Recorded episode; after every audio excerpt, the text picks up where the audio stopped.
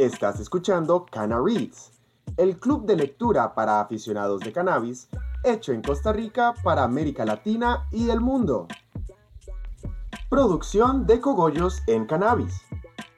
En el proceso de cultivo que hemos reseñado anteriormente, solo podemos llegar a diferenciar ambos géneros de plantas de cannabis en la etapa de producción de semillas. Hasta que no produzcan semillas, no podrás decir con precisión qué tipo de planta de cannabis tienes. Sin embargo, en la etapa vegetativa y a veces al comienzo de la etapa de floración, podemos comenzar a tener indicios de qué planta tenemos en nuestras manos. El género es muy importante para determinar si eventualmente obtendremos nuestra ganja. El cannabis macho produce sacos de polen y muy pocos de ellos producen cannabinoides y THC, además de los sacos de polen. No producen cogollos.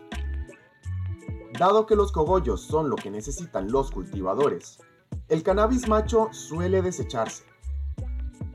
El género de tu planta se determina al inicio del proceso de crecimiento. Las semillas no dan ninguna pista de eso. Incluso cuando se han convertido en plantas jóvenes, todavía no puedes determinar de qué género son.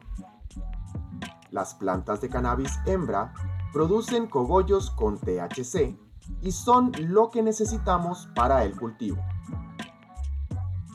Ambos géneros se ven exactamente iguales hasta que llegan a la etapa de floración. Deberás estar atento a este momento para poder separar los géneros lo suficientemente temprano. Si no lo haces, las plantas de cannabis macho polinizarán a las hembras y no podrás obtener los cogollos que son útiles para tu marihuana.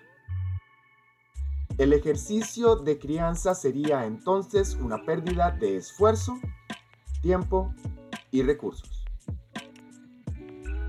Hay muchos mitos sobre cómo determinar el género de tu cannabis desde el principio, pero resulta que eso es lo único que son, meros mitos.